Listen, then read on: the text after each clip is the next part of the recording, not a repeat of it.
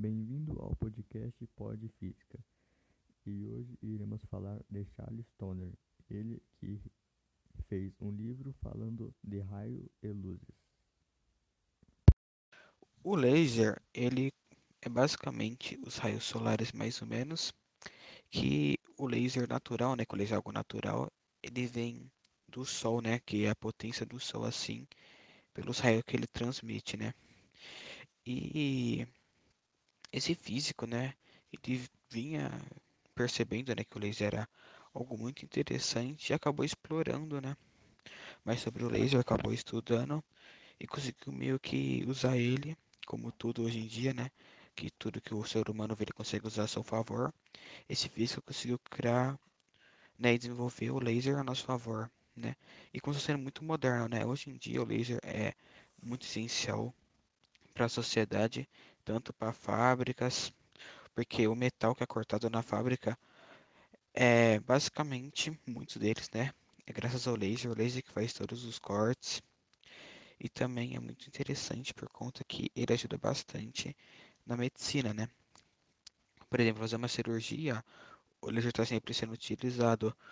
Então, basicamente, qualquer coisa do corpo, você consegue utilizar o laser. Então, o laser, ele basicamente ele está dentro das nossas vidas. Porque você vai no médico, tu vai usar o laser. Se tu provavelmente se compra um carro, vai ter usado o laser dele. Então tudo que você olha provavelmente tem o laser. E o laser ele é usado nessas coisas de metal porque ele é algo muito forte, sabe? Se você colocar ele comparar com uma coisa elétrica, ele tem muita mais potência. Então por isso que ele muitas vezes você não se utiliza a eletricidade e sim coisas relacionadas ao laser.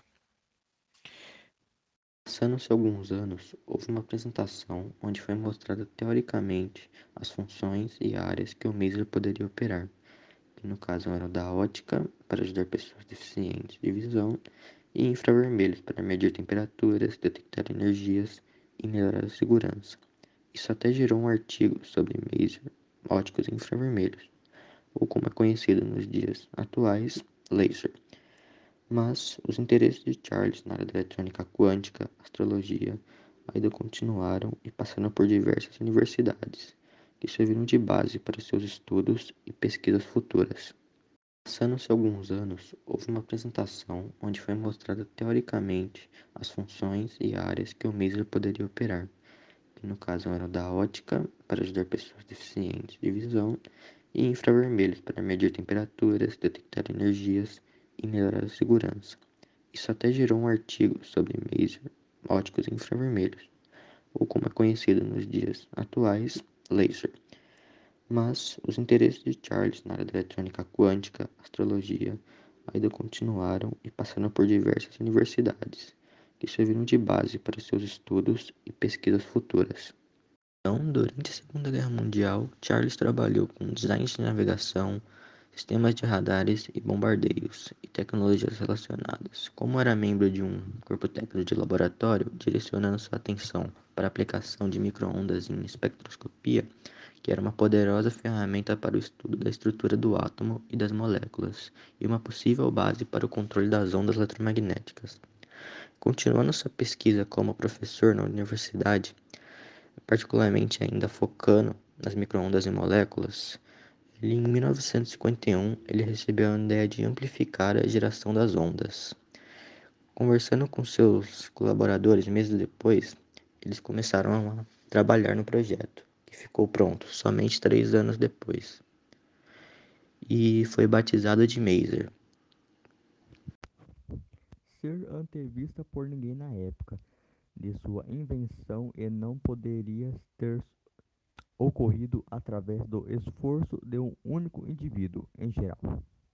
O desenvolvimento da ciência em larga escala é basicamente um fenômeno associado, dependentemente do trabalho duro e suporte mútuo de vários cientistas e da sociedade em que eles viviam.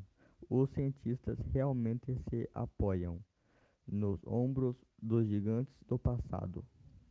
Ninguém pode realmente fazer parte do esforço científico se não apreciar os resultados mais emocionantes e acumulantes de, dessas grandes interações e de muitas contribuições individuais à ciência.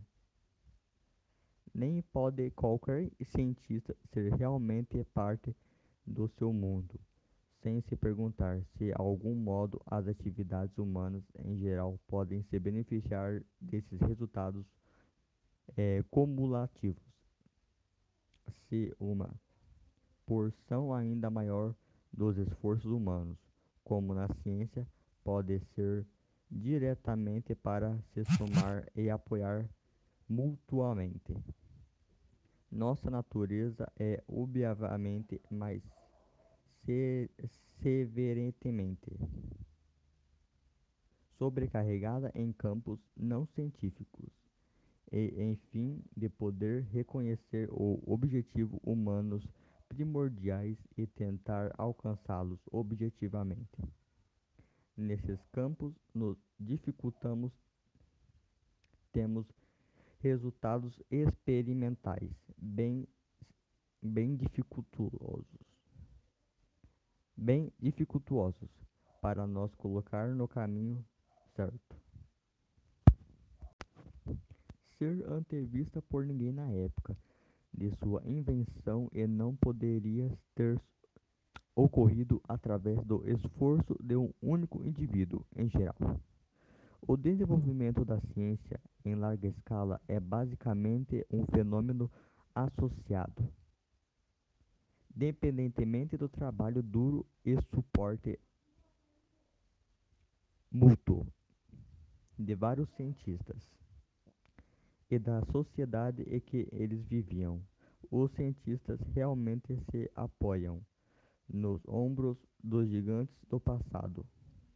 Ninguém pode realmente fazer parte do esforço científico senão apreciar os resultados mais emocionantes e acumulantes de, dessas grandes interações e de muitas contribuições individuais à ciência.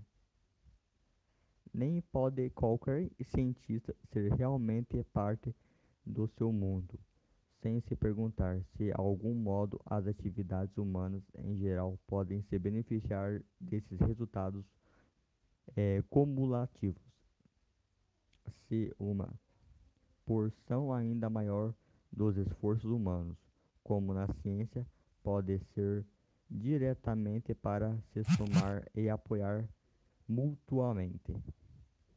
Nossa natureza é obviamente mais se severentemente